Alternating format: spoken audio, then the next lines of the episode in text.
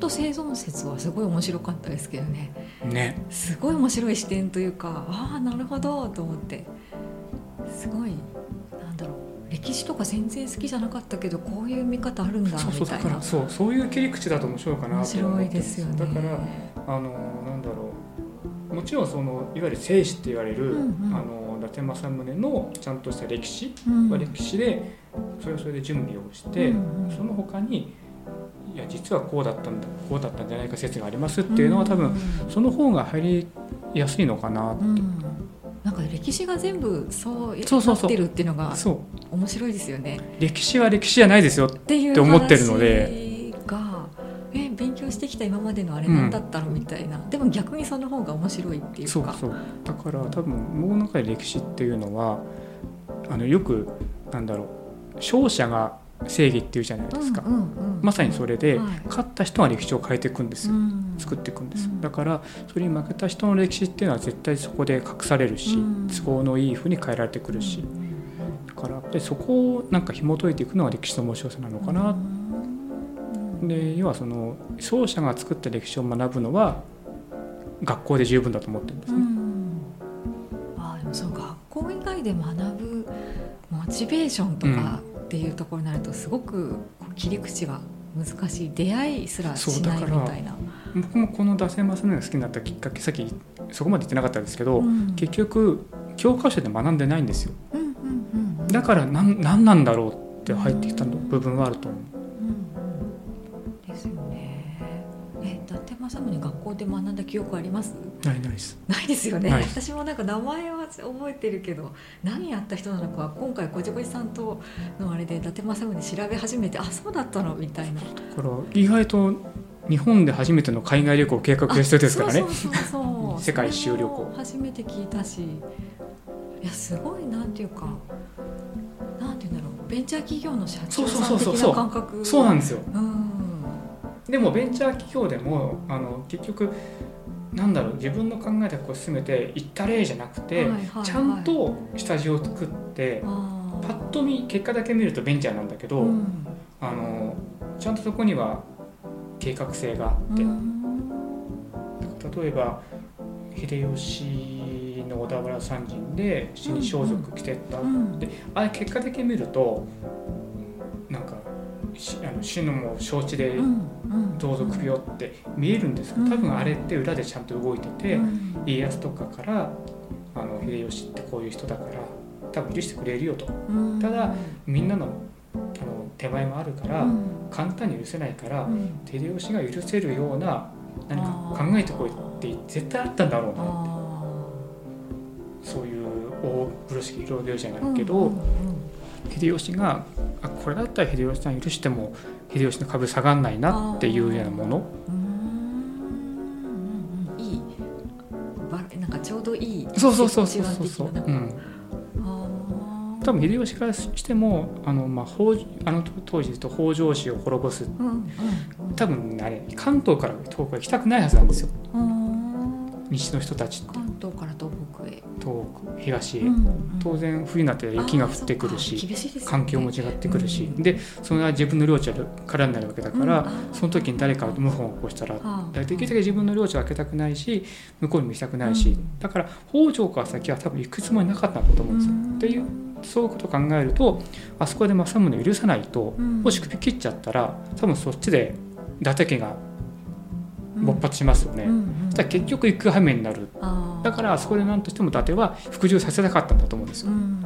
多分それは伊達政宗も分かってて。うん。でもそういう理由で許すって言ったら他の武将たちに示しがつかないから、私死に覚悟ですうんっていうその演技をしてくれれば許してあげるよっていうのがあったんだろうなっていうのが。うん。なるほど。あの京都にド派手な格好して行ったのもなんかそんな、で朝鮮出兵の時のパレードですあよね。あそうですそうです。何でしたっけ？なんか。そうあれは、えー、とあの当時わかんないですよ。それはあくまでも仮説ですけど、うん。あの当時あのその欧州仕置きって言って政宗がもともと米沢から、えー、と会津で領土を広げて、で秀吉があの、まあ、罰でお仕置きで、えー、と会津から今の岩手山、うん。あの宮城県のにたんですよ。うんで当然領地変えたばっかりだからあの経済状況もぐちゃぐちゃな状態。人はいるけど商業も全然うん。なってないしっていう状態で朝鮮出兵があった時に秀吉が何千だか忘れ忘れましたけど例えば1,000の兵を連れてこいってうん。声がかかった時に2,000連れてったんですよ。うん。倍の数。うん。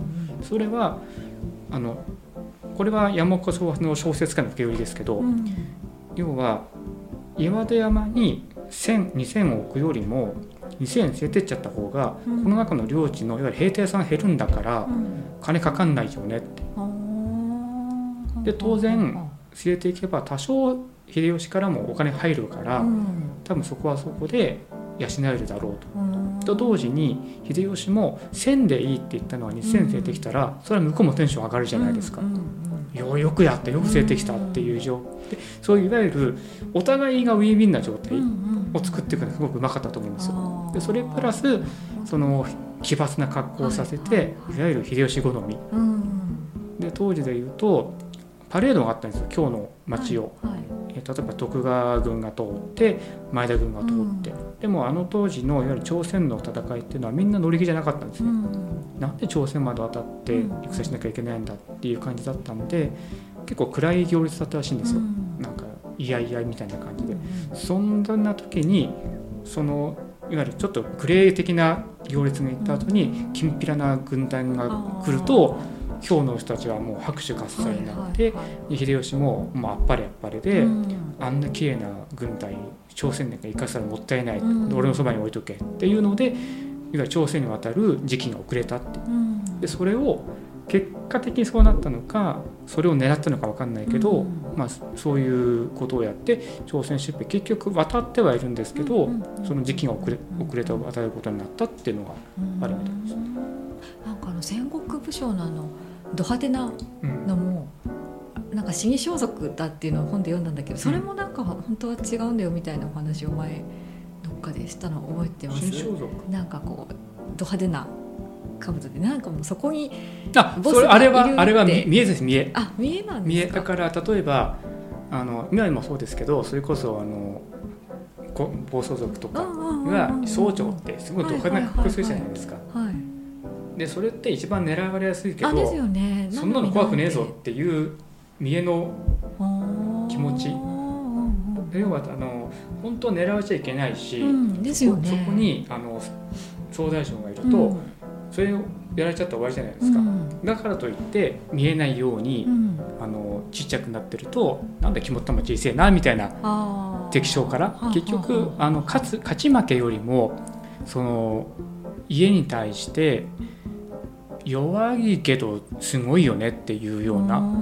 生き様的なそういうところで言うとやっぱりその総大将がド派手な格好をしててあそこにいるって分かってるけど倒せない。ですごいじゃないですか。そっかそっかそっか。そうですよね。だからあれは多分見えだと思う。多分気持ちは怖いかもしれないですけど、そこで怖いの出さないでうん。怖くねえよってやってるのがあの派手な前立てとかのうん。象徴なんだと達政宗も結構小心者だと小思うみ心たいな小心者というかすごく繊繊細細で慎重な人だったとは思います。個人的なうんうんうん感想ですけど。うん。うんね。えなんかあの頃の時代ってすごいなんか死ぬってことがすぐ間近にある時代じゃないですか、なんか絶対怖いよねって私からしたら思っちゃうんですけど。ねえ怖い本当怖いと思いますよ。うんだからこそ多分みんな仏教に走るんですよ。あ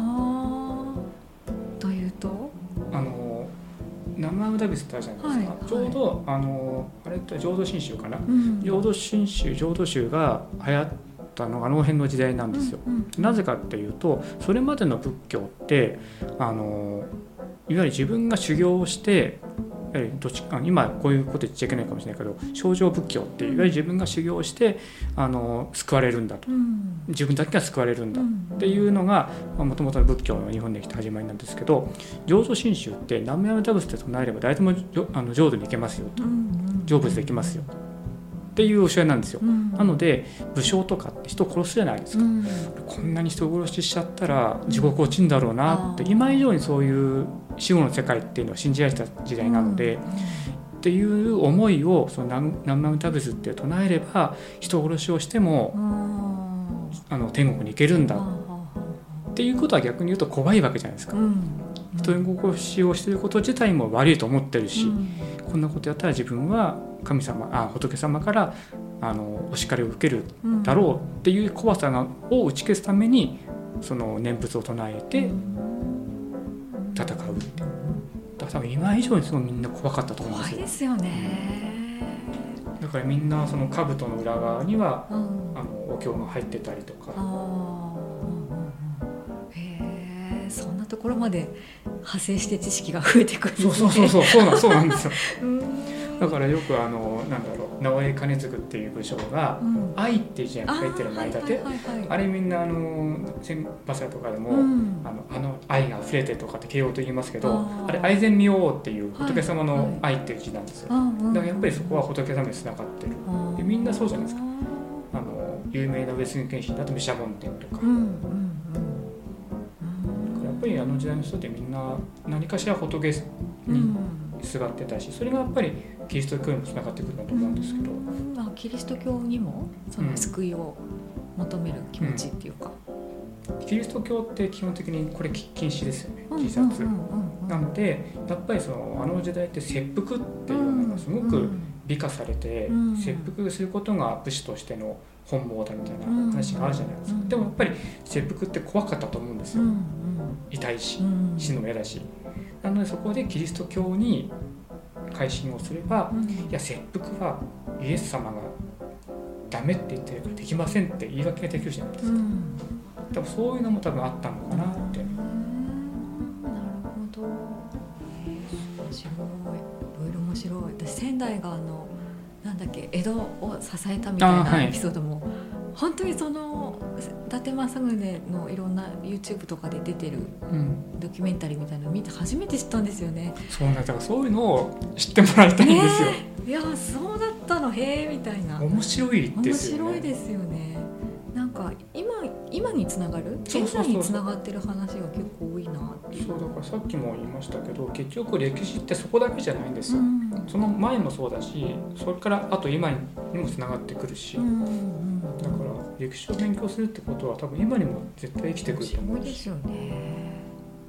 だからこの前あのスターガーデンの山形さんとお話しした時も、はものすごい山形さんいろいろ詳しかったじゃないですか、うんだから地元の人がお話しするその地元の歴史っていうのもまた面白いなっていうか、で特にが山形さん食べ物じゃないですか、うん。で政宗ってやっぱ食べ物にもすごく美食家だったし、うん。自分でも作ったしうん。料理人だし。だからやっぱり仙台ってさあの食べ物を扱うとそこに行き着くんだろうなっていうのはちょっと感じましたねこの間。ねえなんか伊達政宗って自分で献立もそう作あの一日のせ一日ある一日のうん。なんだろうそのスケジュールが残ってたみたいで、朝起きたらまずタバコを吸って、うんでその後にあの水浴びをしてうんで勘所っていうそのいわゆる、まあ、トイレとはいいんだけど、まあ、多分書斎書斎みたいなところに数時間こもって、まあ、手紙書いたりとかするらしいんですけどその時に朝ごはんを書くらしいんですよ。うん。これとこれとこれとこれ、でそれを渡して朝ごはんはこれでっつって。ああ作らせてたわけですね。で、まあ、一日の仕事が終わってまたその書斎にこもって、うん。今度は夕飯を書く。うんでまた渡して。自分でその栄養とかそういうのを多分。今が旬なものうんが何かとかも知ってたってことですよね、なんでそこまで食にこだわってたんですか？美味しいもの食べたかったみたいな。もちろんそれもあると思いますし うん。あとはあの伊達家って意外とそういうなんだろう芸術文化に長けてたところあるみたいなんですよ。あだからあのそうあの伊達政宗のひいおじいさんうん。が人海集っていう今でいう法律文書を作ってるんですね。多分あのかなり今にも通じるうん。詳細なそのいわゆる法律文書らしいんですけど、それを作ってたりいわゆる教養がある家。もともと鎌倉幕府の、えーまあ、つながりもある家だったりとかで歴代の当主がみんな将軍の名前をもらってるんですね。うんということで当然京都とかのつながりもあるからやっぱ教養もあった。んであの欧州短大っていううんうん役職ももらってるので王軍の中ではうちは名門だぞっていう自負もあったと思うんですよ。なのでそういう家がやっぱり京都に行くようになって勉強もしたでしょうし政宗も。で京都に行くとやっぱり美味しいものも出てくるじゃないですか。だからそういう多分探求心というか、うん興味のその興味心っていうのがすごかったんだろうな。直筆がすごく多かったじゃないですか。ね普通なんか他の武将とかだと直筆のが本当に少ない数しか残ってないのが結局他の武将って優筆っていういわゆるその代わりに代わりに書く人がいて口頭で、まあ、そんなにいわゆる書く時間ないわけですよ、だからこうこうこうこう返すにこうやって言ってくれって言うとそれを書いて渡す顔だけ。だから今の会社じゃないけど代表員だけ押すっていうああいうイメージだったんだけど、まあ、そのねやっぱりちゃんと書いてた。うんね、今回は優筆でごめんねみたいなことを書いてたっていうエピソードがへえと思って。だから多分いいわゆる一般の人がイメージで伊達政宗像とは違うだろうなっていうのはなんか茶目っ気もあるしうん。昨日酔っ払ってあ頭叩いちゃったけどごめんね。そんな。そう要は今で言う、へー。なんだあの小姓頭っていういわゆる自分の身の回りをする人たちのはあのまとめ役。だからうん会社で言うと総務部長みたいな感じのうん。人に酒の席でなんか叩いちゃったらしいんですよ頭。うん。みんな見てる前でう。ん。でその人たちがその人が、まあ、傷も負って、うん。あのお仕事来なくなっちゃった。でそこで手紙書いて昨日ごめん酔った席でうん。あの酔っ払ってたとはいえみんなの前で殴っちゃってごめんね。でまたあのあの採用するから、うん。あの治療に来てっていう手紙を送ってるってえー直筆でファンが増えちゃいそうですよね。可愛いんですよ。はあかわいい。可愛いのよ。いわゆる戦国武将っていうイメージとはちょっとまた違うかな、うんうんうん。ちょっとなんかインテリなイメージがすごくうん。ありますね。インテリですね。うん、なんか血気盛んに戦ってたというよりは、うん。なんか芸術に長けてて頭が良くて。そう。だから本当になんだろう。だから今っていうと何て言ったらいいんだろう。スポーツできて政治もできてうん。会社の社長さんで、うんうんうんでそれこそね歌舞伎もできてとか、歌舞伎。うん、お笑いうんそうそう歌舞伎。歌舞伎というか要はあの能ですね。うん。踊りもうん。できたしその太鼓もできたし。あそうなんですか。へえ。部下に片倉小十郎あってはいはいはい。あの人は笛の名手なんですよ。あであの人が笛を吹いてその笛に合わせて政宗が太鼓をついたっーていうエードが残ってるみたいで。だからミュージシャンなんですよ。ミュージシャンでお笑い芸人でうん。で料理家でで政治家でスポーツ選手でみたいな。あ本当ですね。すごいですね。すごいんですよ。でなんか歴史には残らないけどそれなりに結果出してきてるそうそうそうみたいなそうそう。へえすから伊達政宗って江戸幕府が開いてからも結構面白くて、うんうんうんあのいわゆる別格な人。うん。うん当時でいうと 20, 20年遅く生まれてきたってことははい。20年前に戦国時代でワーやってる人たちはみんな死んじゃってるわけですよ、はいはいはいそうすると残ってんのってもう政宗くらいなんですよ、うん。戦国時代を知ってる人って、そうするともう生きる伝説なわけですよあの当時を知ってるあのそう知ってる人。人みたいな。で要は当時いわゆる他の人たちはみんな敵方だったりとかしていなくなっちゃってるうん。から、で伊達家には結構そういう人が残ってて、うん伊達重実っていう伊達政宗いとこの武将人は伊達政宗よりも長く生きてるんですね。うん。で鬼は綱本っていう人も長く生きてるんです、うん。そうするとそういう昔の戦国時代の武勇伝を語れる人がたくさんいるんです。で将軍に話をしたりとか、面白い。あそうだ。宣伝し忘れました。何？ごじごじさん LINE スタンプ発売中。あれはあそうだ。売ってますよね。売ってます。そうこれあのあ名刺も。作りました。あ名刺もでまだきて全然全然あれです。プロトタイプですすごい。おしゃれ。作れっかなと思って作ったら作れちゃいました。なんでこれスズメなんですか？伊達家の家紋が竹に進めていてあのそれって画像なのか分かんないかな竹竹で円を作ってその中にスズメのキャラクターが2匹いるっていうようなものが家紋なんですよ。なので結構伊達家を表す時に竹とかスズメっていうのが使われているのででスズメを使ったキャラクターがあんま見たことなかったんで、うん。作っちゃえと思って作っうーんそして伊達の伊達にまつわる伊達を知っている人ならわかるであろう言葉を使った。馬上少年すぐ。とか。あれは漢詩で政宗公が晩年に読んだ詩なんですよ、うん。まあ、簡単に言うと少年の頃は馬に乗って戦場を駆け巡ったけども今は白髪になって過ごしてると。でうん。これも天が与えたものであるんだとしたら最後「楽しまずんばこりいかん」っていううん。ああの言葉なんですけど要はこんな状況を楽しまないでどうするんだっていうふうに一般的に言われてるんですけど逆説でその、まあ、漢詩なんで漢字じゃないですか。うん。楽しまないでどうするんだって言ってるっていうものがスタンダードなんだけどいやそうじゃなくてこの状況を楽しめないのは何でだろうって言ってるんじゃないかっていう意味だっていう人もいる。うん。要はその昔野望を持って馬馬で駆け巡ってたのにうん。結局こんななんだろうそのゆっくり過ごしている余生うん。が、まあ、悔しいじゃないけど楽しめないのは何でだろう？うん。っていうんじゃないかっていう人とか。じゃあそんな時に使うスタンプも どんなシチュエーションなんだろう。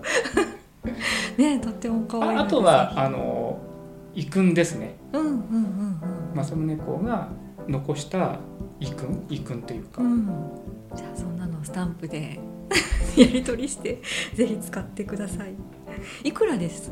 いくらでしたなんかスタンプの購入方法で違うんです。ポイントで買う方法とあとお金を出して買う方法で違う。なんうですね。違うんですね。じゃあリンク貼っときますので皆さんぜひ使ってみてください。素人の作品なんで。ありがとうございます遺訓を使う時ってどんな時なんでしょうね。ないでしょうね。